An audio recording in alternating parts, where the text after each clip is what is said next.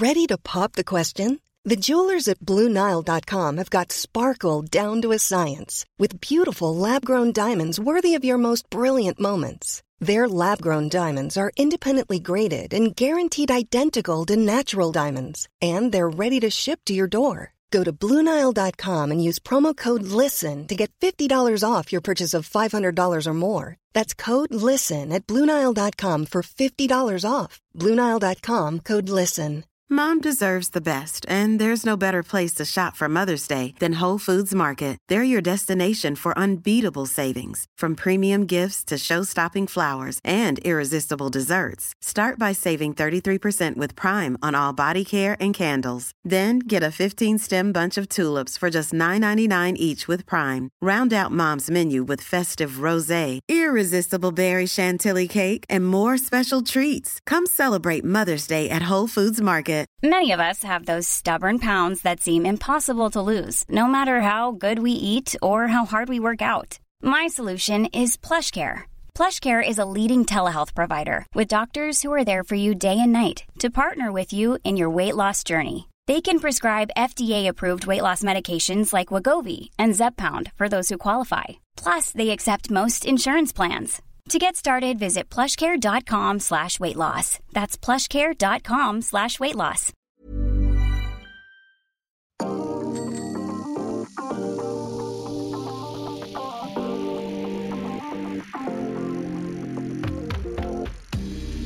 On est triste, oui, on est triste parce que déjà, déjà la saison 2021 de cyclisme se termine et les regards sont déjà tournés vers 2022. C'était euh, le cas du Tour de France qui a dévoilé son parcours pour la prochaine édition. Un départ au Danemark, des pavés, le retour de l'Alpe d'Huez. C'est un gros résumé du parcours qu'on décryptera en première partie. Et puis on continuera de parler du Tour, mais féminin cette fois-ci, le premier de l'histoire avec notre invité du jour, Audrey Cordon-Rago.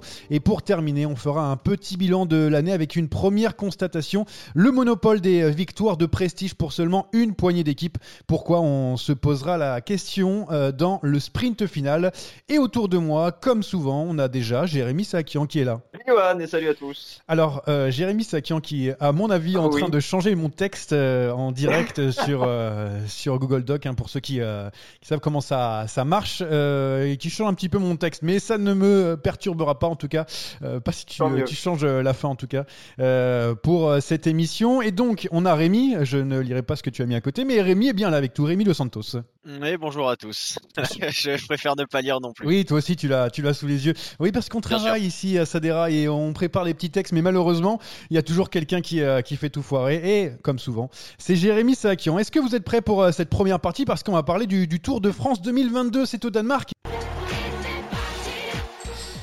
Oui, c'est bientôt le, mois de juillet prochain parce que euh, ça fait mal au cœur de, se dire qu'on ne verra plus grand-chose euh, de euh, la saison de, route cette année. Un petit peu de cyclocross, mais Anthony Collat n'est pas là, donc on n'en parlera pas. En attendant, on parle de ce- cette grande boucle 2022 avec un départ au Danemark à Copenhague, une étape avec des pavés dans le nord, la planche la- des belles filles, la super planche des belles filles, encore une fois au programme, des belles étapes de, de montagne avec le retour de l'Alpe d'Huez dans les Alpes et les Pyrénées, vraiment très sympathique aussi. Un chrono lors de l'avant-dernière journée de 40 km. C'est en gros le, parcours du, Tour de France. Si vous voulez le voir en détail, hein, je vous invite à, le voir sur différents sites. On va pas euh, tout dé- détailler ici, mais euh, on va essayer de, de voir, en tout cas, euh, en premier lieu, de loin ce parcours, s'il nous plaît. Jérémy, est-ce qu'il te plaît déjà ce, parcours dessiné par Christian Prudhomme et ses équipes? Est-ce qu'il me plaît? En tout cas, il me déplaît pas. Ah. C'est un tour euh, sans fulgurance, sans véritable surprise. Il est plutôt équilibré. Il correspond à ce que j'attends du Tour de France. Je vais lui mettre une mention bien. Il y a des très belles étapes de montagne. Il y a aussi des, hum, des étapes pour puncher qui font penser un petit peu au, au classique. Donc, euh, ouais, plutôt, plutôt équilibré. Voilà, un tour à 14-15 sur 20. 14-15 sur 20, j'allais te demander si c'était un 6-7 sur 10, mais euh, tu m'as mis ça sur 20. Rémi, euh, est-ce que euh, la moyenne est élevée avec, euh, avec ton interprétation de, de ce Tour de France 2022 Moi, je suis un peu déçu de justement ouais des autres étapes hors hors étape de montagne, étape un peu accidentée. Je suis un peu un peu déçu de, de ce qu'on va avoir, que ce soit au, au Danemark ou, ou, ou en France. Je suis globalement d'accord avec euh, avec Jérémy. Je pense que oui, on est sur un 14 sur 20. Par contre, euh, c'est mention bien, hein, 14, euh, Jérémy. hein. Mention assez bien, ça aurait été 12. Il a dit Ah, mention non, mais bien, j'avais- hein. J'avais noté mention bien, alors je sais pas ce que j'ai dit, mais. Ouais, mais si tu changes de texte aussi en cours, ça change tout. Hein. tu sais plus ce que tu as écrit. faudra, faudra réécouter. Mais j'avais en tête mention bien, donc tu vois, c'est plutôt cohérent. Bon, on va essayer de parler euh, justement du, Danemark hein, qui euh, reçoit pour la première fois de, l'histoire le, Tour de France. Un, petit chrono de, 13 km dans les, dans les rues de la capitale Copenhague et deux étapes piégeuses derrière, notamment un petit peu de, de vent. Hein. Euh, attendu sur un pont de 18 km de long lors de la deuxième étape. ça fait quand même plaisir de, voir ce Tour de France arriver au Danemark parce que c'est quand même un, pays de, vélo hein, avec ses champions, Fuglsang, Asgreen Vingegaard, mais, pas seulement parce qu'on aime le vélo euh, au Danemark. Est-ce que vous êtes fan de, voir ces grandes boucles un petit peu plus loin euh, que, euh, les, tout simplement les pays limitrophes? Non, pas du tout. Moi, je n'ai pas de souci avec les départs dans les pays frontaliers ou en Angleterre, comme ça avait pu être le cas, parce qu'on ne peut pas considérer vraiment que ce soit frontalier. Le Danemark, ça me gêne un peu plus. Le Giro l'avait déjà fait il y a quelques années. Sportivement, en plus, au Danemark, je suis pas transcendé par ce qui est proposé. Un chrono, des étapes de plat, bon, il en faut un petit peu pour tous les goûts. On va démarrer euh, tranquillement ce Tour de France, alors que le dernier était parti tambour battant avec euh, la victoire de, la Philippe, celle de Van Der Poel. On était parti vraiment sur une semaine euh, incroyable. Cette année, ça risque de, partir plus lentement. Mais bien sûr, il y a des enjeux financiers, il y a du marketing qui est, qui est, au cœur des préoccupations. Donc, ça justifie ce, départ de Copenhague, mais je suis pas forcément, euh, j'accueille pas cette nouvelle avec euh, énormément d'enthousiasme.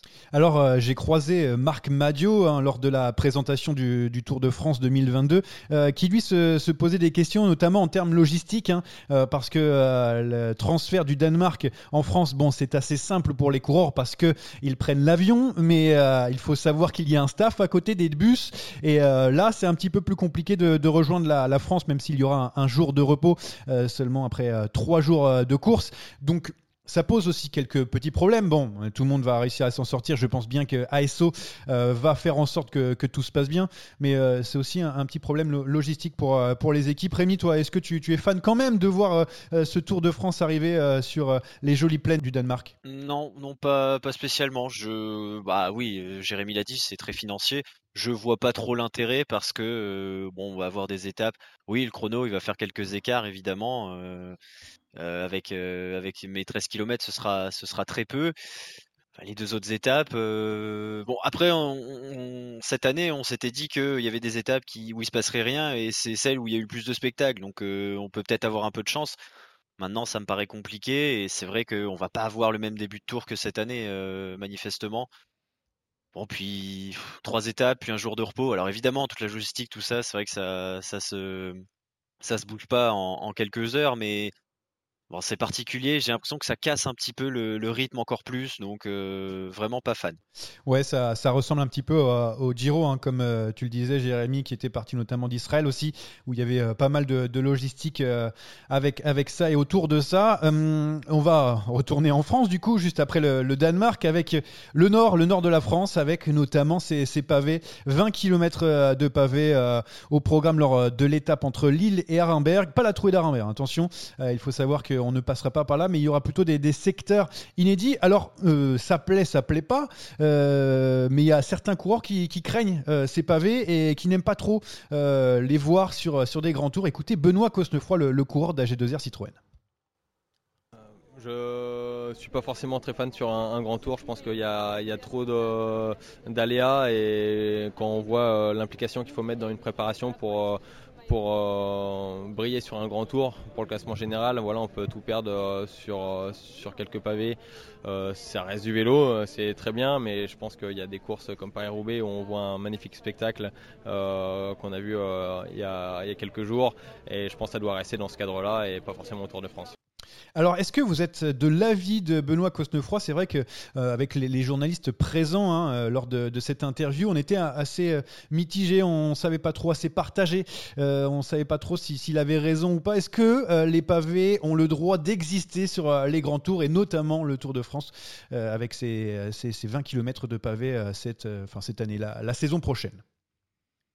Ouais, moi je suis assez partagé, effectivement, Johan. Euh, je comprends totalement l'avis de, de Benoît Cosnefroy. C'est pas l'essence des grands tours de proposer des étapes pavées, même si à titre personnel, je suis un grand fan des classiques flandriennes. Mais les classiques, c'est une chose, les grands tours, c'en est une autre.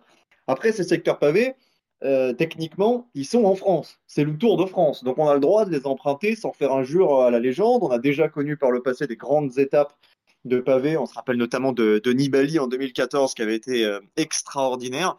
Mais je comprends aussi évidemment l'avis de, de ces coureurs qui viennent sur le Tour de France bien pour euh, disputer des chronos, pour se battre sur les étapes de montagne et, euh, qui n'ont pas forcément envie de croiser, euh, de croiser des pavés sur leur route. Même si à ESSO, il va quand même doucement. Hein. On met pas la trouée d'Arambert, on préserve quand même les, organismes ce sont des, secteurs relativement courts hein, qui vont être proposés. Oui, et puis on se rappelle notamment de, l'étape qui avait eu lieu en 2018 avec des pavés où les favoris avaient fini un petit peu dans, le même groupe. C'est un petit peu ce, même parcours qui va être proposé. Hein. On va pas faire non plus comme en 2014. Il avait plus hein, cette année-là. On se rappelle avec notamment les, chutes de euh, Chris Froome. Euh, bah, Rémi, fan ou pas fan de, ces pavés sur le Tour de France? Moi, je suis très fan. Je suis très fan. C'est très bien. Vive les pavés, d'ailleurs. Euh, bah, je, je vois pas pourquoi ça, poserait problème, étant donné que voilà, il faut qu'un Tour de France, y ait un peu de tout. Euh, comme tu dis, Jérémy, il n'y en a pas beaucoup et c'est très bien. Et ça permet un peu de sortir des sentiers battus pour, euh, pour les, les, coureurs de course par étapes bah, qui n'ont pas l'habitude, justement, pour la plupart, d'aller sur, euh, sur les Flandriennes et de se, de se frotter au pavé. Donc, c'est quand même bien parce que ça permet d'offrir un, un nouveau challenge à eux et ça permet bah, de créer des écarts. En 2014, notamment, ça avait fait des, des, écarts monstrueux avec Nibali et les autres. donc, non, si, c'est très bien d'avoir ça. Euh, sinon, si les gens veulent pas euh, veulent pas des pavés, bah on n'a qu'à dire qu'aussi on fait un Tour de France euh, sans contre-la-montre, comme ça les rouleurs ils viennent pas, ou alors les sprinteurs ils vont se plaindre qu'il y ait de la montagne. Il y a besoin de faire un peu de tout sur le Tour de France. C'est pas chaque année, c'est pas, il n'y a pas énormément de, de, pavés, donc enfin de kilomètres, donc ça va, ça passe. Moi je suis très content. Ensuite, on, va redescendre euh, dans le sud de la France. On passera par la super planche des belles filles. Hein. On va pas en parler parce qu'on a l'habitude maintenant, même si c'est un remake de euh, l'édition 2019 euh, parce qu'ils vont un petit peu plus haut que la planche des, belles filles simples. Après, on va en Suisse. Et puis, enfin, les, Alpes parce que cette année, on n'a pas eu le droit à vraiment une, de grandes étapes de, montagne dans les Alpes. Là, on va se, régaler avec une arrivée au col du Gandon juste, juste après, notamment le, Galibier, le Galibier qu'on remontera une nouvelle fois, ainsi que la Croix de Fer pour arriver à l'Alpe d'Huez. Ça y est, enfin, les Alpes, ça va être un, menu costaud euh, en 2022. Oui, un menu costaud. Je suis très satisfait effectivement euh, du parcours euh, dans les Alpes. En revanche, petit coup de gueule quand même au passage. La planche des belles filles, moi, ça y est, j'en ai ma claque. Hein. on y va tous les ans. Il ne ah, se passe absolument jamais rien. Il y a des écarts minimes. Donc euh, non, très satisfait euh, par les Alpes, un peu moins par la planche des belles filles. C'est le, col du Granon hein, euh, à l'arrivée de l'étape d'Albertville qui va être effectivement très intéressant, la veille de l'Alpe d'Huez pour sa portée mythique. Donc je trouve que c'est plutôt bien dessiné. Ouais. Ouais, euh, la, super planche des, belles filles. Hein. Peut-être que la, famille Pinot a versé beaucoup d'argent à Esso pour, pour y aller tous les ans, mais c'est vrai qu'on est d'accord, ça fait un petit peu beaucoup. Bon, il y a les Alpes et les Pyrénées, c'est vraiment, euh, je pense, cette année, de euh, menus copieux, hein, parce qu'il y aura dans les Pyrénées Otakam et Péragude. Rémi, toi qui, qui a regardé, bien sûr, avec attention le, parcours, tu as une préférence entre les, Alpes et les Pyrénées Cette année, j'ai l'impression qu'on a essayé de, faire quelque chose sur un pied d'égalité, peut-être. Ouais, je suis, je suis assez d'accord. C'est vrai qu'on a l'impression que c'est c'est peut-être pas du 50-50, mais globalement, euh, il y, a moyen de faire des écarts des deux côtés. Alors évidemment, les Pyrénées seront à la fin, donc ils seront un peu plus importants mais euh, ça me paraît ça me paraît relativement équilibré. Après moi je suis du sud-ouest alors forcément je défendrai toujours les Pyrénées, mais j'aime bien la double ascension du Galibier sur deux jours des, par les deux versants. Je trouve ça je trouve ça pas mal. Par contre euh, on a des pavés, on a Otaka mais la planche des belles filles c'est clairement un parcours pour euh, Nibali. On n'en a pas encore parlé mais c'est clairement le parcours qu'il y avait en 2014 je pense que Pogacar, il a intérêt à faire attention. Un Nibali avec 8 ans de moins, hein. c'est un peu mieux aussi parce que c'est vrai que c'est un peu plus difficile en ce moment, mais c'est vrai que ça, ça ressemble à, à l'édition 2014 avec la, la victoire de Vincenzo Nibali. quand les favoris euh, abandonnent, donc euh, attention à Pogacar et Roglic. Oui, on en parlera doucement sur les, les, favoris. En attendant, je voulais rappeler qu'en 2014, il y avait deux Français sur le podium du Tour. Euh, C'était juste pour la petite anecdote. Euh, Jérémy, plutôt, plutôt Alpes ou Pyrénées en 2022 bah, pour le côté mythique, euh, je dirais plutôt les Alpes, l'Alpe d'Huez, euh, le Galibier, ça fait partie de la légende, mais le Tour se jouera dans les Pyrénées.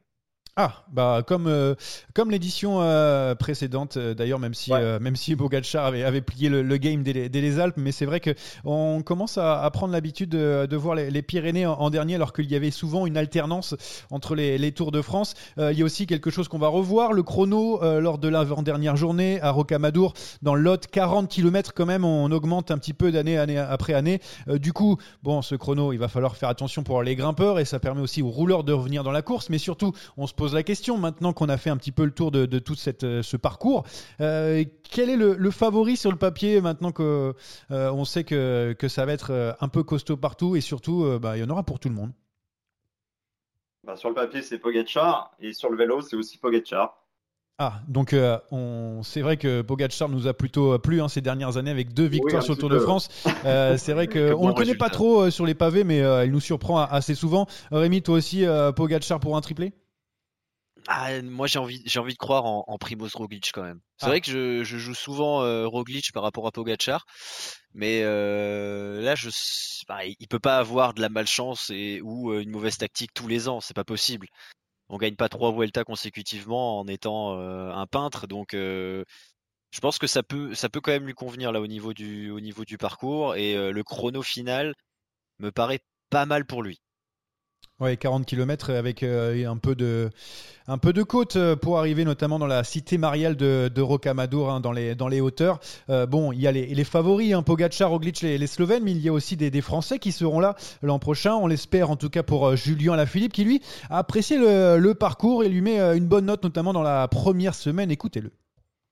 Ça va déjà être une belle, vraiment une belle première semaine. Contre la monte, étape de bordure, des pavés, arrivée puncher, voilà, ça va être vraiment une première semaine. Euh, euh, il y aura du mouvement dans, tous les cas, ça c'est sûr. Et, voilà, pour le reste, euh, d'abord c'est l'heure de récupérer. Après, oui, j'ai hâte de faire des recos, d'étapes et de voir un peu ce qu'on va pouvoir préparer pour ce tour. On est habitué avec Julien Alaphilippe qui, euh, qui a porté lors des euh, trois dernières éditions le, maillot jaune. Euh, c'est encore un profil, notamment sur la première semaine, qui peut convenir aux Français pour aller chercher une étape, c'est vrai, mais pourquoi pas encore une fois ce maillot jaune si précieux qui a changé d'ailleurs de, marque. Hein. C'est plus le coq sportif, mais c'est Santini pour l'année prochaine pour broder ces, maillots jaunes. Jérémy, toi, tu es d'accord avec Julien Alaphilippe On comprend pourquoi il aime bien cette première semaine? Oui, bah oui, je le comprends, notamment l'étape 6. Hein. Euh, entre, euh, entre Binche et Longwy, à mon avis, euh, cette étape, elle lui convient parfaitement. Maintenant, Julien Alaphilippe, la grande nouveauté par rapport aux deux tours précédents, c'est que cette fois-ci, on sait. Il vient pour les étapes. Avant, il y avait toujours un petit doute. On ne savait pas s'il jouait franc jeu, s'il cachait un petit peu euh, sa préparation. Maintenant, on a compris. C'est tout pour, euh, pour les étapes. Euh, il y aura également une grosse période de, de classique qui va accaparer son printemps. Il aura la tête autour, vraiment, à mon avis, au, dernier moment, à partir de, du mois de juin, début juillet. Donc, oui, une première semaine importante, une étape un maillot jaune, comme tous les ans, je serais tenté de te dire, ça serait déjà un, contrat rempli. Oui, on l'a eu euh, sur euh, cette question, notamment Julien Alaphilippe qui, euh, qui répondait que ça dépendait de sa forme, il allait voir s'il était un petit peu bien, il allait pouvoir jouer bah, vraiment plus d'étapes, etc. Vraiment, il était, il n'y avait pas vraiment d'objectif précis, ça là dépendait de sa forme et c'est souvent le, cas maintenant. Il, voit comment il, peut composer sa longue saison. Rémi, toi, euh, pour euh, Julien Philippe, peut-être pour les, autres Français, tu penses qu'il y, a, quelque chose à faire, pas que dans la première semaine, mais dans la globalité de ce Tour de France 2022 bah, alors pour Julien, euh, il va claquer au moins une étape, plus j'espère. Sur la première, si jamais ça se déroule bien, il y a quand même la place peut-être pour aller chercher le maillot jaune. sur, sur l'étape qui finit à, à Longwy ou Longwy, je ne sais pas comment on prononce. pourquoi pas euh, après, pour les autres Français, bah, ça va dépendre de, l'état de forme. Maintenant, je pense que des Martin, Bardet, Pinot sont maintenant un peu loin pour espérer mieux qu'un top 10 euh, ou des victoires d'étape. Bardet qui n'était pas là à la présentation du, Tour de France, peut-être euh, ben, tout simplement parce qu'il il a décidé encore une fois euh, de ne, pas bah, disputer ce, Tour de France. Mais bon, ça veut veut pas tout dire de, ne pas le voir. Euh, il y a aussi une petite chose sur laquelle je voulais revenir très rapidement, c'est les étapes de, de sprinters qui, sont peu nombreuses, hein, seulement 6 sur le papier. Hein, parce que attention au baroudeur. Est-ce que vous comprenez le fait qu'il y a de moins en moins d'étapes pour pour Je le comprends, euh, oui. Est-ce que je l'excuse? Non, parce que je pense que c'est quand même pas mal de laisser une part importante euh, aux sprinters. Mais ça se comprend dans une tendance actuelle qui va euh, vers toujours plus de spectacles et les gens préfèrent forcément des, étapes où il y a de l'action. Donc je, comprends l'idée d'ASO, oui. Rémi, est-ce que tu, tu aimes quand même voir ces étapes de plaine où les sprinters peuvent se batailler dans la dernière ligne droite? Ah, c'est quand même. euh, alors oui, évidemment, hein, c'est 4h30 de d'attente ou presque pour euh, 5 minutes euh, à haute tension et à grand spectacle. Donc oui, Jérémy a raison. On est clairement sur une envie de, montrer des, étapes vraiment animées au, public pour qu'il y ait toujours plus de téléspectateurs, tout ça. Bon, c'est vrai qu'à un moment, euh, en fait, euh, on peut aussi dire aux sprinters de pas venir, tout simplement. Après, si on avait aussi des sprinters qui étaient euh, très charismatiques, peut-être qu'il y aurait un peu plus d'étapes vraiment taillées pour eux, et peut-être qu'ils auraient un peu plus de, de place sur, euh, sur ces tours-là, même d'ailleurs sur les autres tours, parce que sur le Giro et la Vuelta, c'est globalement pareil. Peut-être qu'il manque aussi un petit peu ces, ces têtes d'affiche du sprint qui, qui pourraient permettre de, de mettre un peu plus de lumière euh, sur, euh, sur eux. Ouais, il est, loin le temps des, des Robbie McEwen, Eric Zabel, Cipollini et, consorts. En attendant, eh ben, nous, on va, on va continuer parce qu'on a fini sur ce parcours du Tour de France et on va passer à la prochaine rubrique. C'est j'attaque ou alors j'attaque pas. Attaque de Pierre Roland, encore une fois. Personne ne réagit. Alors ma première interrogation du jour, les gars, c'est le, coup de gueule de Marc Madio après la, victoire d'Arnaud Desmar sur Paris Tour, euh, qui a fustigé les, critiques hein, sur euh, son coureur cette saison. Est-ce que euh, c'est justifié les, critiques de, Marc Madio qui a notamment dit, je, peux vous le rappeler, que les gens n'avaient pas beaucoup de mémoire, il suffit de regarder le palma- palmarès qu'il a. Il ajoute une belle ligne aujourd'hui. Donc messieurs, vous avez le bonjour. Jérémy, est-ce qu'on attaque ou on n'attaque pas? Non, j'attaque pas. Je suis évidemment euh, complètement euh, en désaccord avec, euh, avec Marc Madio. Rémi, est-ce que euh, toi tu, tu attaques ou tu, tu ne préfères euh, pas attaquer? Ah non, j'attaque pas du tout. euh, je vois pas. Enfin, oui, il y a eu des critiques, mais elles ont été justifiées. Arnaud Démarre a pas fait une grande année 2021, euh, c'est tout. Euh, oui, il finit bien dans une dans une, une course très belle, mais euh, où il y avait quand même pas grand monde face à lui. Mais voilà, son année 2021, elle est elle est à oublier. Il est le premier à le dire de toute façon. Fuglsang qui signe chez Israel Startup Nation à, à 36 ans après les, les arrivées de Froome, Moots, Martin, Greipel et, et il, y en a- il doit y en avoir d'autres, hein, je ne les ai pas tous euh, comptés. Est-ce qu'on n'est pas Ouais, sur une équipe de, pré-retraite? C'est- écrit Martin, mais c'est c'est Dan Martin. J'ai dit, Martin? Ouais, c'est Dan Martin évidemment. Mais les, eh, Euh, spécialistes non, du vélo vont, euh, euh, vont, vont, vont comprendre hein, mon accent euh, français. C'est- même pas une équipe de pré-retraités, c'est une équipe de retraités. Euh, Greipel, euh, Dan Martin, c'est terminé. Euh, Froome, il avance plus. Donc euh, oui, oui, c'est la retraite dorée. Rémi, est-ce que tu es d'accord avec euh, ton Ah, coéquipier bah, je, je suis d'accord avec mon coéquipier. C'est quoi la moyenne d'âge chez eux? 35, 36, non? Ah, ouais, Et en fait, si on est en dessous de 30 ans, on peut pas signer chez eux? Comment ça se passe? Oui, c'est comme Trek. Et Puis en encore plus, ça s'appelle. Startup Nation, hein, c'est censé faire jeune en plus. Oui, c'est vrai que c'est pas très cohérent. Ivan Sosa hein, qui signe euh, chez Movistar. Est-ce que ça annonce l'arrivée de, de Bernal, le, le Colombien, euh, coéquipier euh, d'Egan euh, sur, euh, chez Ineos et qui a donc signé chez les Espagnols Euh, C'est pour préparer le terrain, non, Jérémy? Non, euh, je pense pas. Je, je pense vraiment pas. Je pense que c'est simplement parce qu'il ne répondait plus aux attentes d'Ineos et il s'est trouvé une porte de sortie, tout simplement. Rémi? Je suis pas, je suis pas convaincu non plus. Je, je sais pas. Je, je crois qu'ils ont le même agent maintenant. euh, bon, ça veut pas forcément dire euh, grand chose non plus. C'est vrai que Sosa, euh, depuis qu'il avait explosé, euh, on l'avait quand même un peu perdu de vue. il n'avait pas beaucoup de, références, donc c'était un peu normal de le voir de voir quitter Ineos. Bon, j'essaie de vous mettre en désaccord peut-être pour, pour ce petit son que je vais vous faire écouter. Vous allez apprécier. Débouchez vos oreilles.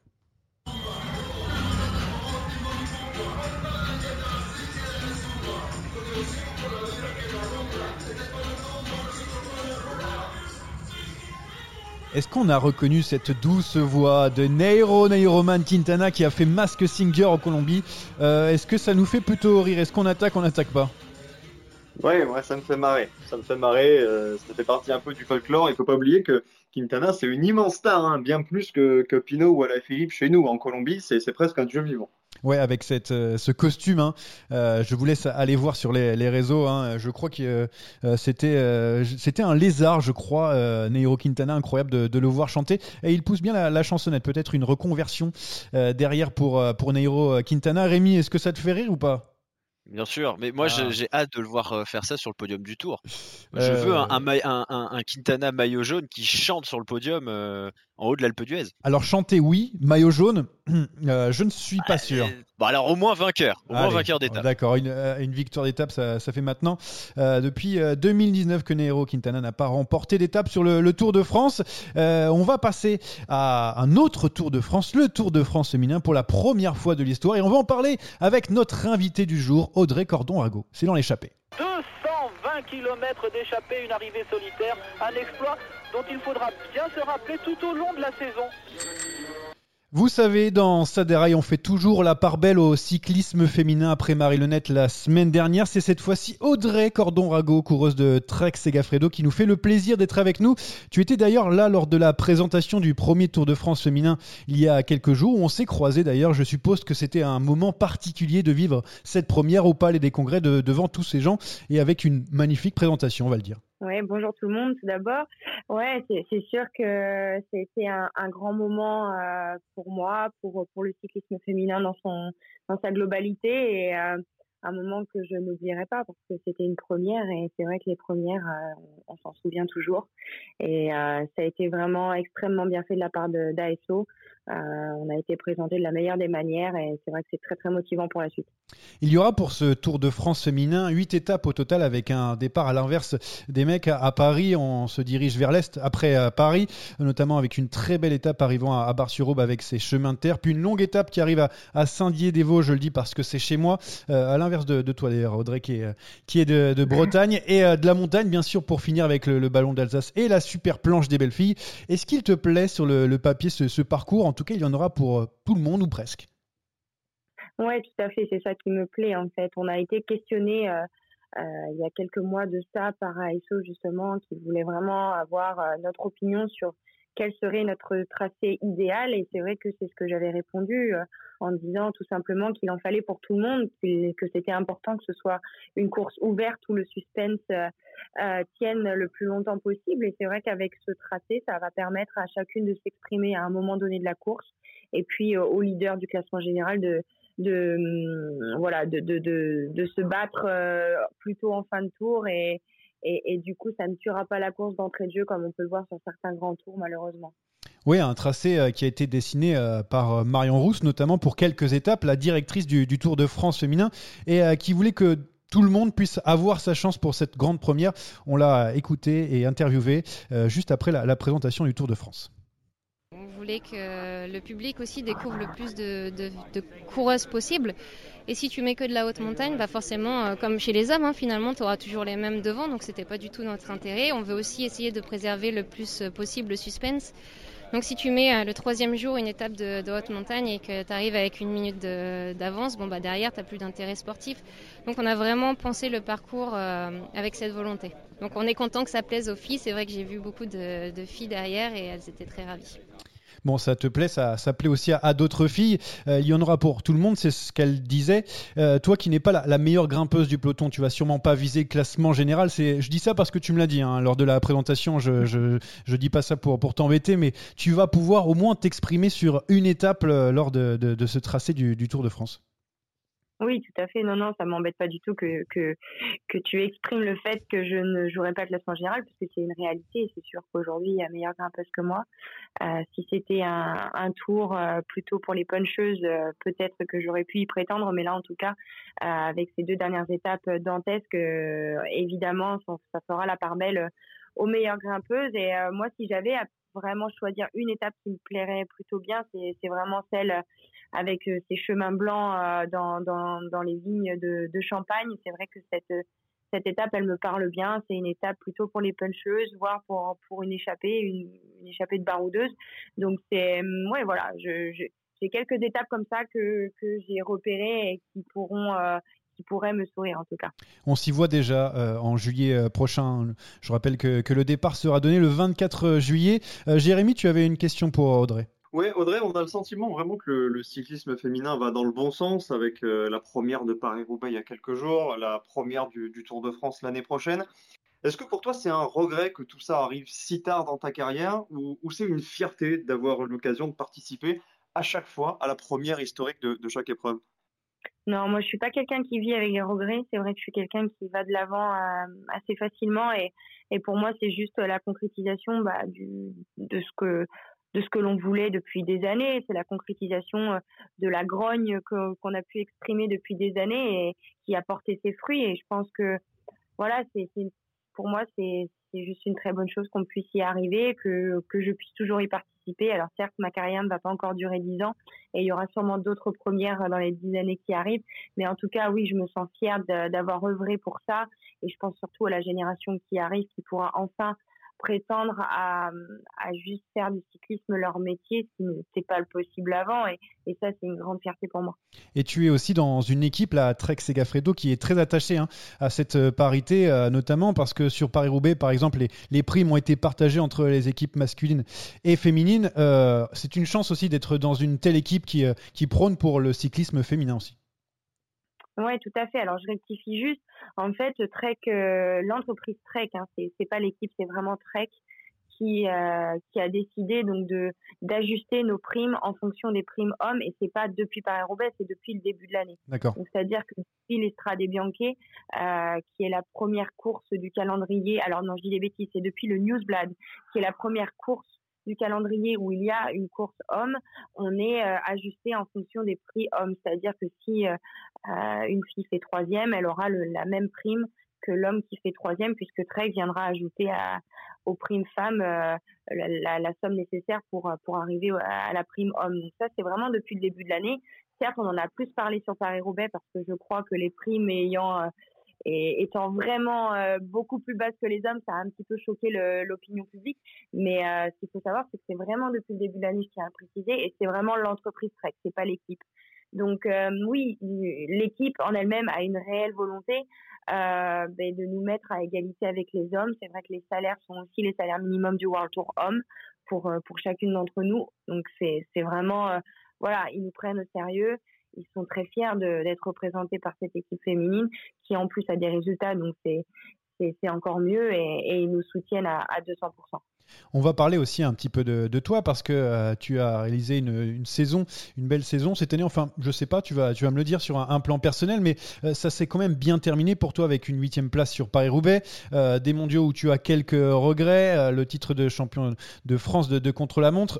justement, je disais une belle saison, mais pour toi, eh, tu l'as défini comment ton année 2021 je dirais que si j'avais pas fait stop 10 sur Paris-Roubaix, j'aurais sûrement eu un autre discours. C'est vrai que j'aurais été assez déçue finalement de ma saison parce que voilà, moi mon objectif de cette saison 2021, c'était d'être au jeu euh, au mois d'août et c'est voilà, ça ça s'est pas arrivé. Donc ça ça a été ma première grosse déception. Après c'est vrai que les championnats de France m'ont remonté le moral et ce titre m'a remonté le moral. Après j'étais très déçue de la route parce que je passe vraiment à un cheveu de de, de, réaliser le doublé. Mais, euh, mais voilà, il y a, encore une fois, je suis pas quelqu'un qui vit dans le regret. Donc si j'avais à faire un, un, commentaire global sur ma saison, elle est bonne. C'est sûr qu'on veut toujours faire mieux quand on est une compétitrice, mais dans l'ensemble, elle est bonne. Mais j'ai surtout envie de retenir le fait que voilà, on est rentré dans un cyclisme que j'ai qualifié euh, hier de 2.0 et c'est un petit peu ça parce qu'avec l'arrivée du Tour de France, et l'arrivée de Paris-Roubaix, je pense qu'on est passé dans une ère nouvelle pour le cyclisme féminin. Et finalement, euh, j'arrête de penser à mes, à mes résultats personnels. Je vois surtout euh, les résultats, le résultat de l'ensemble du peloton féminin. Et je me dis qu'on est sur la bonne voie et que finalement, ça a été une très bonne année. Jérémy, tu avais aussi une autre question pour Audrey. Je t'écoute. Oui, alors pas du tout sur Paris-Roubaix, moi c'était plutôt sur le Women's Tour, euh, juste, euh, juste après Paris-Roubaix. Tu as posté un message euh, sur, sur Twitter, Audrey, pour dénoncer les, les agissements, les agissements pardon, de, de certaines coureuses. Est-ce que tu peux revenir là-dessus? Est-ce que c'est révélateur d'une tendance un peu comme ce qu'on voit au foot, où, certains jeunes peuvent parfois manquer de, respect aux plus expérimentés. Comment est-ce que tu, ressens ça dans le peloton? Ouais, je, ressens vraiment euh, cette génération montante qui est une, génération extrêmement talentueuse. On a des Françaises notamment de cette génération 2000 qui, qui arrive et qui sont extrêmement talentueuses. Euh, mais dans, dans, dans sa globalité, c'est une génération, oui, qui n'a pas connu, je dirais, le, la période un petit peu sombre du, cyclisme féminin où on était, où on a galéré, il faut dire ce qu'il y est, et où on sait pourquoi on est là aujourd'hui, on a milité, on s'est battu, et c'est vrai que elles, elles arrivent finalement dans un cercle virtueux qui commence et elle se rend pas forcément compte de ce qu'il y a eu derrière, du passif. Et on, et on assiste parfois à des scènes euh, ubuesques. Vraiment, moi, j'ai été choquée finalement euh, pendant ce Women's Tour où euh, pendant à 10 km de l'arrivée, alors que j'ai je joue mon rôle de, coéquipière où j'ai toute mon équipe dans la roue, on vient m'insulter parce que soi-disant j'ai voulu rentrer dans le train d'une autre équipe. Enfin, vraiment une excuse en plus à dormir debout. Euh, et c'est là où je me dis, euh, mais je mérite pas ça en fait, parce que si je fais un retour en arrière à l'époque où euh, je courais avec des, des, des, des coureurs comme Ina Totender, qui est aujourd'hui ma directrice sportive, ou Giorgia Brondini, qui est aussi ma directrice sportive, j'avais un profond respect pour ces femmes et jamais je ne me serais permis de, de les insulter ou encore moins même de leur adresser la parole. Alors, j'en suis pas là évidemment, mais c'est vrai que les insultes pour moi c'est quelque chose qui n'a pas lieu d'être encore moins quand euh, quand quand quand il n'y a pas il y a pas de raison euh, valable pour ça. Alors avoir des, des comportements un petit peu à chaud, j'en ai eu, j'en ai toujours, mais c'est vrai que les insultes c'est quelque chose pour moi qui, qui, m'a blessée, choquée, et, euh, et que j'espère ne plus ne plus réentendre. Et malgré ça, c'est vrai que c'est des, des, c'est des attitudes que l'on retrouve assez souvent quand même dans ce peloton féminin qui se rajeunit et je fais partie des plus anciennes maintenant.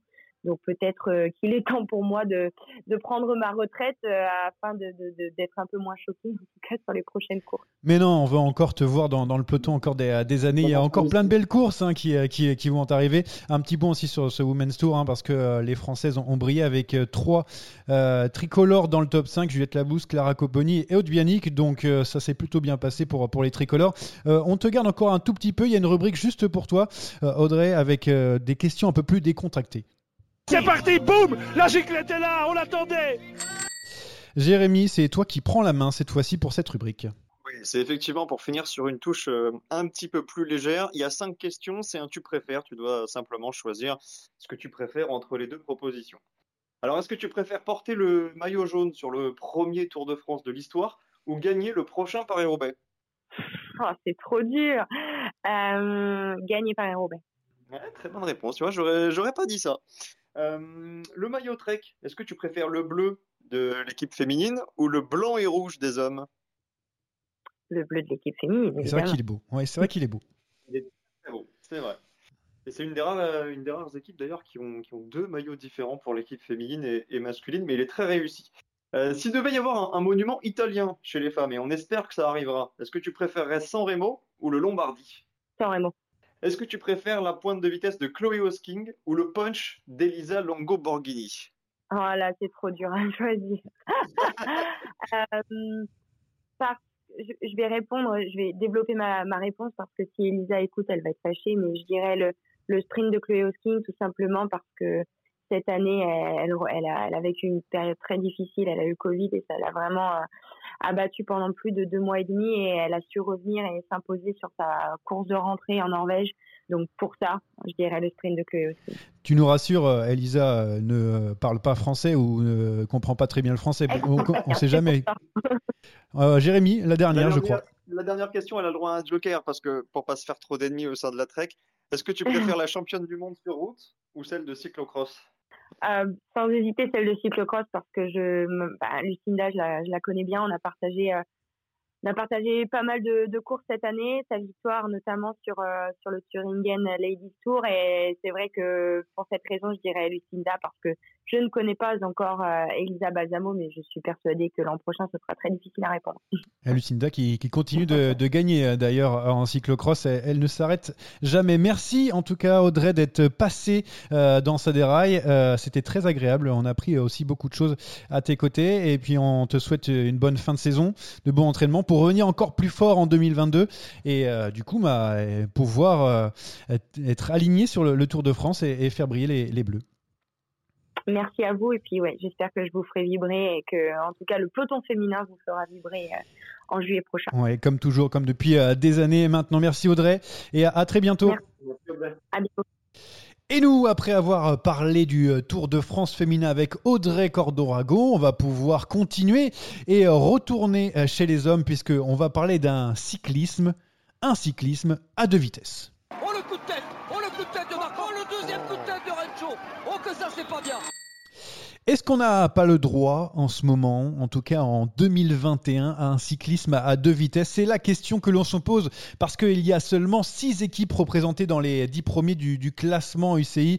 La De Koninck, UAE, Bahrain Victorious, Ineos, Jumbo Visma et Alpecin Phoenix. Ce sont les, coureurs qui composent les euh, dix places, premières places du, classement UCI. Euh, et en plus, on peut rajouter que sur l'ensemble du calendrier World Tour, seulement quatre courses ont échappé à ces six mastodontes. Est-ce qu'on euh, pas est-ce qu'on, mais comment on explique cela? Est-ce que c'est à cause du, budget, du collectif, des individualités? Euh, Vraiment, on, voit quand même qu'il y a un, démarquage entre ces, six équipes notamment et le reste du monde. Oui, alors il y a plusieurs explications. Déjà pour commencer, je mets euh, Alpecin Phoenix un petit peu à part des cinq euh, autres équipes parce que tout repose sur trois coureurs, hein, Van Der Poel, Merlier et Philipsen, et on les voit pas sur les classements généraux des, courses par étapes. Pour les autres, il y a évidemment le budget qui rentre en compte, en tout cas pour Jumbo Visma, pour Ineos, pour UAE Emirates. Il y a peut-être aussi un peu le matériel. Philippe Gilbert l'expliquait juste avant Paris-Roubaix quand il était chez, chez Deceuninck Quickstep. Il se sentait un petit peu avantagé. Et puis il y a l'énigme. L'énigme, c'est la Bahreïn, parce que je j'ai pas d'explication. Beaucoup de coureurs se sont révélés cette année. À part Mohoric, qu'on a quand même vu venir, euh, bah, il y a beaucoup de coureurs qui sont sortis du bois. euh, les Gino Meder, les Damiano Caruso, les Marc et j'en passe. Évidemment Colbrelli. Euh, et puis le seul qui devait vraiment briller, Michael Landa, lui, il s'est planté dans les grandes largeurs. Donc moi, cette saison de la formation Bahreïn, j'arrive pas à l'analyser. Pour les, budgets, hein, euh, on peut dire que les quatre hein, de, ces équipes ont- font partie des, des six plus gros budgets du, euh, peloton. Euh, on enlève dans cela Alpecin Phoenix. Et ton analyse, alors, elle est, comment sur, sur ce cyclisme à deux vitesses? Bah alors pour le matériel, c'est vrai que je m'étais pas posé la question. Après pour tout ce qu'il y a autour, les, les, moyens de récupération, tout ça, on sait que par exemple Ineos est toujours à la pointe et réussit à, trouver à chaque fois ces, ces petits fameux gains marginaux pour que les coureurs récupèrent mieux. Donc ça évidemment ça joue. Donc c'est budget évidemment et qui dit budget dit gros effectif. Quand tu débutes une course avec 3-4 leaders potentiels euh, comme euh, la De Koninck sur chaque euh, course d'un jour au au, printemps, bon bah c'est tout de suite plus facile hein, que une équipe quelle qu'elle soit qui a un leader qui doit résister au plus possible parmi un groupe de mastodontes. Voilà, c'est pour moi c'est clairement une question de, budget et malheureusement euh, j'ai pas l'impression que ce soit soit amené à s'arrêter ça. Ah, Justement, c'était ma, ma prochaine question, parce qu'on a vu ça en 2021, mais est-ce que ça veut juste dire que euh, les équipes ont, ont brillé ou que les leaders ont brillé cette année et que l'année prochaine, d'autres pourront prendre leur place? Euh, Bon, ça a été le cas euh, euh, il y a plusieurs années pour, pour Ineos qui a, qui a tout dominé, mais il y a De Koninck aussi qui domine depuis un petit moment, mais est-ce que ça peut s'estomper un petit peu avec les, avec les années? Je pense qu'on est vraiment sur une tendance euh, post-confinement. Depuis euh, août euh, 2020, ce sont toujours les mêmes équipes, toujours les mêmes leaders qui s'imposent. 2019, c'était une année un petit peu particulière. Ineos euh, cherchait son leader. La Jumbo était un petit peu en transition. Pogacar était encore tout jeune. Il a claqué des étapes sur la Vuelta en, en fin de saison. Mais depuis 2020, la tendance, elle est vraiment affirmée et je pense qu'on en a pris pour quelques années.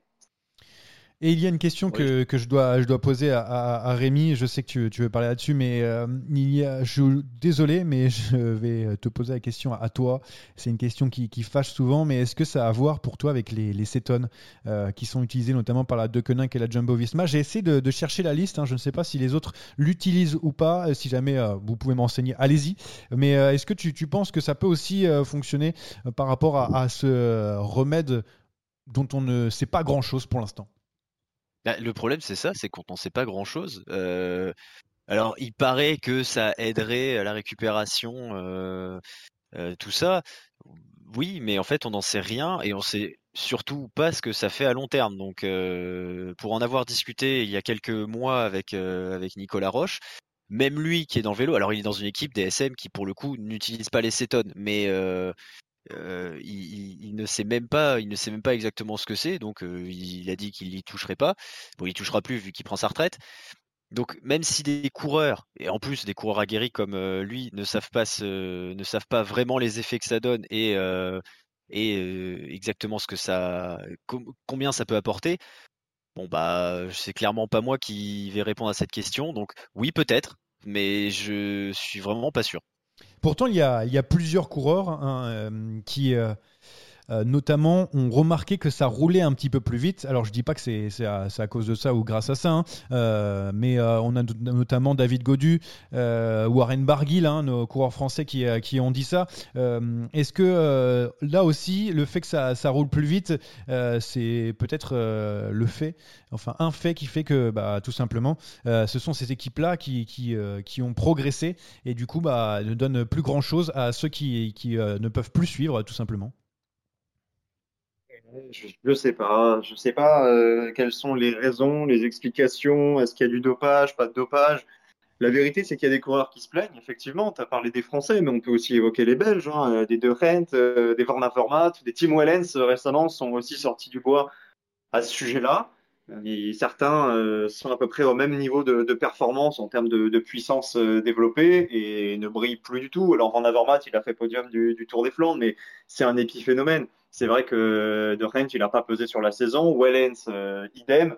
Et c'était des coureurs qu'on était habitués à voir dans, les premières positions du peloton. Donc euh, oui, ça, interroge un petit peu. Et on comprend que, que, ça parle beaucoup sur les réseaux sociaux. Mais que, comme l'a dit Rémi, et je vais le rejoindre, nous, on n'est pas du tout euh, experts dans ce domaine-là. On ne fait pas de la médecine. Hein. Nous, on est journalistes sportifs. Donc on peut parler des résultats sportifs. Et ce qu'on voit effectivement, c'est que certains qui étaient des vedettes il y a quelques années, aujourd'hui, sont quasiment dans l'anonymat. Et David Godu qui, euh, qui excusait, enfin, qui trouvait en tout cas des, explications pour, euh, pour cette survitesse, hein, notamment par le, confinement où beaucoup se sont entraînés, euh, surentraînés et du coup, reprennent un petit peu les, effets de, ce surentraînement. Rémi, est-ce que toi aussi tu, tu penses que c'est un épiphénomène comme disait Jérémy?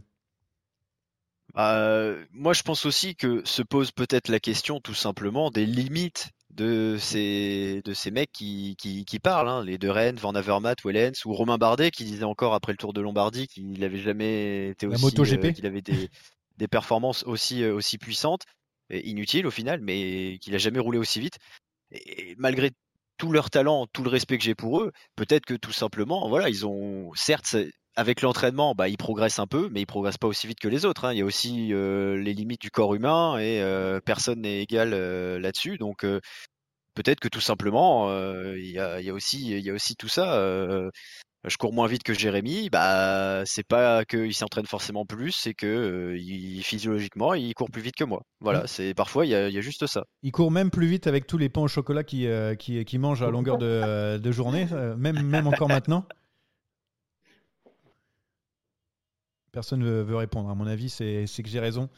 Euh, sinon, euh, moi j'ai une explication pour vous toute trouvée. Les cinq fantastiques euh, sont dans ces équipes hein, Roglic, Pogacar, Van Aert, Van Der Poel, Alaphilippe. Alors, avant que Jérémy m'attaque sur ce sujet, les cinq fantastiques, ce n'est pas moi qui l'ai inventé. ce sont les médias hein, qui ont mis les, cinq fantastiques en avant et ils font partie de, ces équipes. Ça peut expliquer pourquoi. Eh ben, tout simplement, mais ces formations sont number one à l'UCI bah, Ça peut se dire dans les deux sens, hein. euh, soit parce qu'ils font partie de ces équipes, soit parce qu'ils euh, brillent justement parce qu'ils font partie de, ces formations-là. Donc il peut y avoir euh, deux lectures. Maintenant, oui, je te rajouterais quand même Colbrelli, le sixième fantastique, parce qu'il est quand même champion d'Europe et vainqueur de Paris-Roubaix sur un palmarès pur. Je pense que c'est mieux que beaucoup de coureurs peut citer en, en 2021. Ouais, bon, on dira les Avengers alors avec euh, Colbrelli en plus. Euh, Rémi, mon explication, euh, elle est bonne ou est-ce que c'est juste, c'est juste ils sont là parce que tout simplement ils sont dans les meilleures équipes del mundo? Je pense que c'est un peu des deux. C'est quand même des, des, des super champions c'est des mecs qui ont, beaucoup gagné et, tout le temps gagné. Bon, même si Pogacar, ça fait que trois ans qu'il est pro, donc euh, euh, c'est voilà, c'est des mecs qui sont très bons dans ce qu'ils font, qui sont euh, meilleurs que, les autres. Alors évidemment, le fait est qu'ils soient dans une très bonne équipe, ça aide parce qu'ils ont des trop bons coéquipiers. Mais c'est vraiment pour moi, c'est les deux. Ils sont aussi dans ces équipes-là parce qu'ils sont talentueux. Et donc euh, à la fin, et on n'aura pas forcément l'explication, mais on espère que l'année prochaine, nos équipes françaises notamment vont pouvoir se, rapprocher euh, avec la, Groupama FD- FDJ, G2R Citroën ou encore euh, Cofidis. Euh, en attendant, il n'y a pas cinq fantastiques, mais il y en a deux fantastiques, Rémi et moi, qui vont se départager sur le quiz. Ouh, je me sens chaud parce qu'aujourd'hui, il va falloir faire tomber Rémi Dos Santos, euh, qui est euh, triple, quadruple euh, tenant du titre du quiz. Quadruple, ah, c'est bien compté. C'est beaucoup trop, beaucoup trop pour, euh, pour un seul homme. Et aujourd'hui, peut-être c'est ma chance. oui, bah qui sait? J'espère pour toi en tout cas, Johan. Alors la semaine dernière, c'était sur Paris-Roubaix, l'avant-dernier monument de la saison. Cette semaine, ce sera, eh bien, non pas sur le Tour de Lombardie, mais ce sera sur toute la saison. Un récap de toute la saison World Tour. Donc j'espère que vous avez bien suivi. Et que vous avez euh, bah, du temps devant février, vous. hein. Et du, du temps devant vous parce qu'on a déjà fait long. Alors là, si en plus on a un quiz jusqu'au le début de l'année, excellent. Vous inquiétez pas, monsieur Tritz. Tout va bien se passer. Allez, il y y a des questions. C'est le plus rapide à répondre. Une seule réponse par personne et par question. C'est parti. On commence par le tour de l'UAE. Le podium, c'était Pogachar, Yates, Almeida. Un Jumbo Visma termine quatrième. Qui est-ce? Vingard Non. C'est. euh, ah, je vois qui c'est. Je... C'est. euh, Est-ce que je vais C'est- arriver à c'est le long. trouver C'est Je vais très arriver long. à trouver? Oui, je sais. euh, c'est le petit qui était sur euh, euh, sur la Vuelta. Là, et voilà, je vais avoir un trou de mémoire. Je vais perdre un point. Euh, c'est c'est c'est c'est c'est c'est Limène. Non, je sais pas. Je me rappelle C'est. Chris Harper.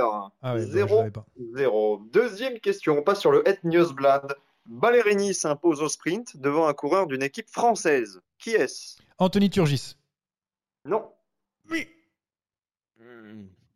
Rémi. Ah, tu l'as là, Rémi. C'est bon. C'est un plateau. Rémi, c'est long. Ouais, non. Euh... Kung? Non, c'était Jake Stewart. C'était la Ah même équipe, mais ça fait 0 bien point. Ah, c'est vrai, Jake Stewart, il fait un putain de début de saison, c'est vrai. Mais oui. Vrai, Allez, on sûr. passe euh, à la troisième manche du World Tour, toujours 0-0. Les Strade Bianche. Alors là, je vais vous interroger, non pas chez les hommes, mais chez les femmes. Qui s'impose? Longo Borghini. Non. Mais non, mais je sais qui c'est en plus. Est-ce que je peux avoir une nouvelle réponse, s'il te plaît, euh, Jérémy? S'il Ben trouve non, pas, c'est une 0,5. réponse S'il par trouve pas, personne 0,5. Et par question, Johan. C'était dans les règles, dans Je sais, je sais, c'est pour ça que je demande. Bon, Rémi, c'est trop long. Nivia hein. Doma Nivia Doma C'est J'avais répondu pendant que vous parliez. C'est Chantal Black. Vas-y, Johan, pour, pour la gloire. Chantal Black. Chantal Black, Chantal Black. Chantal Vandenbroek Black. Mais Bonne oui, réponse non, de Johan Fritz, mais on reste à 0-0. Attention, question groupée pour Paris-Nice et Tirreno Adriatico. Sur ces deux épreuves, un Espagnol a terminé troisième. Lesquels Là, il me faut le duo complet pour avoir le, le- le point. D'accord, très bien. Ok. Euh... Troisième de Paris-Nice, le troisième de Tirreno, ce sont des Espagnols. Donnez-moi la doublette. Il faut que je retrouve. euh, J'étais à Paris-Nice en plus, c'est ça La page. Euh, non, non, non, non, non, non, non. euh, pas du tout. J'ai Euh, Paris-Nice, Paris-Nice, j'ai Paris-Nice, mais j'ai pas tiré. non. Bah moi j'ai l'autre côté, donc on fait quoi? On se partage les, les donnez-moi chacun le vôtre et si c'est bon, je donne un point à chacun. Yon Izaguirre. Bon, Ah, euh, bonne réponse, pardon. C'était Landa, troisième?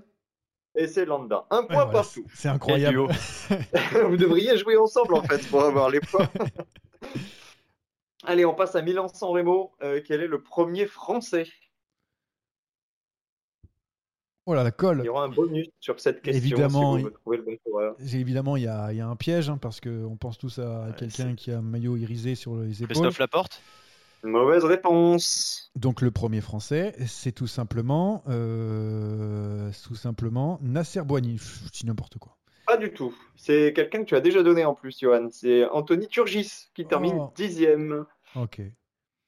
On passe au Tour de Catalogne. Toujours un point partout. Euh, triplé Ineos, évidemment, sur le Tour de Catalogne. C'était le fait marquant. Mais qui fait 4 Valverde. Valverde Ah, bien joué. La Yes. tête On est tellement nuls depuis le début que ça fait plaisir de donner une bonne réponse. Allez, la septième question. On, est... on franchit le cap de la mi-course. On passe à Gand-Wevelgem. Van Aert s'impose dans un groupe avec trois Italiens, Nizzolo, Colbrelli et Trentin. Mais dans quel ordre se sont classés les Italiens? Alors là, Euh, dur, Attends, tu veux les places ou tu veux les. Ah, Il y a Nizzolo, les- Colbrelli, Trentin. Ils ont fait 2, 3, 4. Mais dans quel ordre? Ah, je voulais savoir si tu voulais 2, 3, 4, parce que ça, je m'en souvenais. Ah bah si tu te souviens de l'ordre, euh, vas-y, Ah, si, Non, je te je- laisse la, la- la priorité. Parce Non, que je pensais que tu demandais les places en fait, c'est pour ça. Mais c'est la même chose, non Pardon? Ah ok, ben, euh, moi je vais commencer parce que Rémi est en train de tergiverser. Je pense que c'est Vas-y, euh. Nizzolo, Trentin, Colbrelli. Allez. Et c'est le point pour Johan Fritz. 3 points à 1. Et qu'est-ce qu'il- est nul ce Colbrelli Oh la vache. Allez, 3 points à 1, on passe au Tour des Flandres. Alors écoutez cette question. Dans le top 10, trois nations sont représentées par au moins deux coureurs. Quel est le seul coureur qui est l'unique représentant de son pays? Asgreen? Casper Asgreen. Ah, je trouvais ça trop facile, mais non. Et oui, il y avait deux Français, il y avait deux Néerlandais et tout le reste, ce sont des Belges. 3-2 toujours pour Johan. Attention à cette neuvième question. Tour du Pays Basque. On retrouve sur le podium deux coureurs qui sont aussi sur le podium du Tour de France 2021. Mais quel est l'autre coureur présent sur le podium du Tour du Pays Basque? Roglic? Et Moj Roglic, bien Mais entendu, le oui, je- vainqueur. Je suis perdu avec là. Pogacar et Vingegaard qui l'accompagnaient sur le podium. Trois partout, on passe au classique Ardennaise. Qui suis-je? Je suis neuvième de Liège-Bastogne-Liège, dixième de la Flèche Wallonne et troisième de l'Amstel. Marc Hirschi? Mauvaise réponse. Troisième de l'Amstel, mais je me souviens même plus qui était aux côtés de, de Van Aert et Pitcock. Eh oui, on se souvient de, de ce mano à mano, mais le troisième, on l'oublie. Michael Matthews. Non, c'était Maximilian Charman. Ah, c'est vrai qu'il a- Ah, euh, l'excellent Charman. Trois partout. On passe au Tour de Romandie. Sur le podium du Tour de Romandie figure un coureur qui est aussi monté sur le podium d'un monument en 2021. De qui s'agit-il? Thomas. Je vous rappelle la question. loin. Sur le podium du Tour de Romandie Ouais. figure un coureur qui est aussi monté sur le podium d'un monument en 2021. Ouais, ouais, ouais, ouais. Euh, Alors là, Eh oui, la balle du 4-3, elle est pas facile. Ouais. Asgreen, Asgreen sur le podium du Tour de Romandie, c'est un peu ambitieux. j'ai tenté un C'est truc. une mauvaise réponse. Rémi, tu as une proposition? J'ai Michael Woods, mais je suis même pas sûr qu'il finisse sur le podium vraiment. Je crois qu'il se rate sur la dernière étape, sur le contre Ouais, il s'est, un peu craqué effectivement sur, euh, sur le dernier chrono. C'était Fausto Masnada, deuxième. Ah, oh Ah oui, le Lombardie, bien Ouais, sûr. et il faut rappeler quand même aux auditeurs qu'on suit le vélo hein, la plupart du temps, mais c'est la pression, hein, parce que là, on, est, on va nous prendre pour, pour Non, des débutants.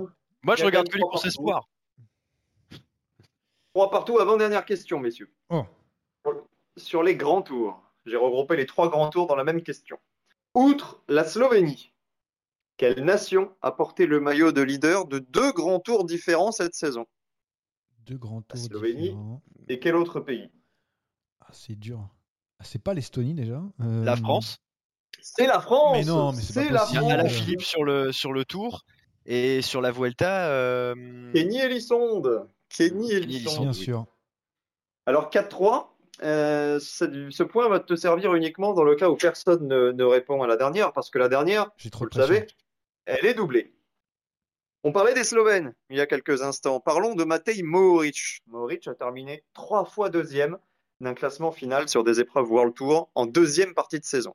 Deuxième du Tour de Pologne, deuxième du Tour du Benelux. Ouais. Quelle est la troisième course? Voilà, je l'avais Pologne, Benelux, et donc. euh,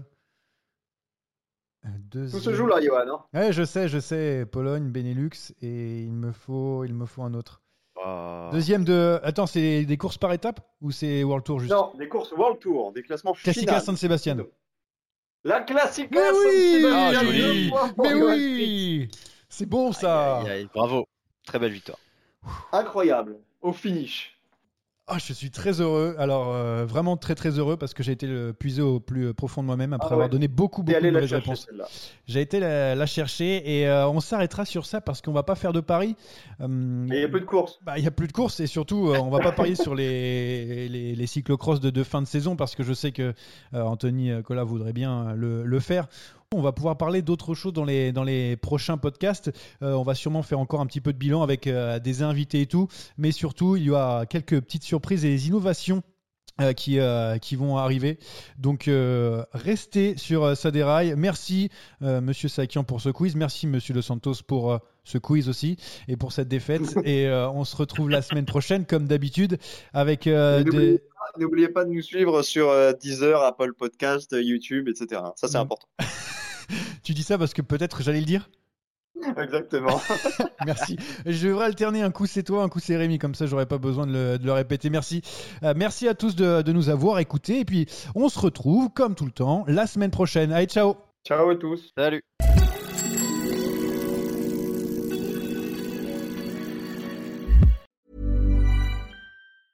Mom deserves the best, and there's no better place to shop for Mother's Day than Whole Foods Market. They're your destination for unbeatable savings, from premium gifts to show-stopping flowers and irresistible desserts. Start by saving 33% with Prime on all body care and candles. Then get a 15-stem bunch of tulips for just $9.99 each with Prime. Round out Mom's menu with festive rosé, irresistible berry chantilly cake, and more special treats. Come celebrate Mother's Day at Whole Foods Market.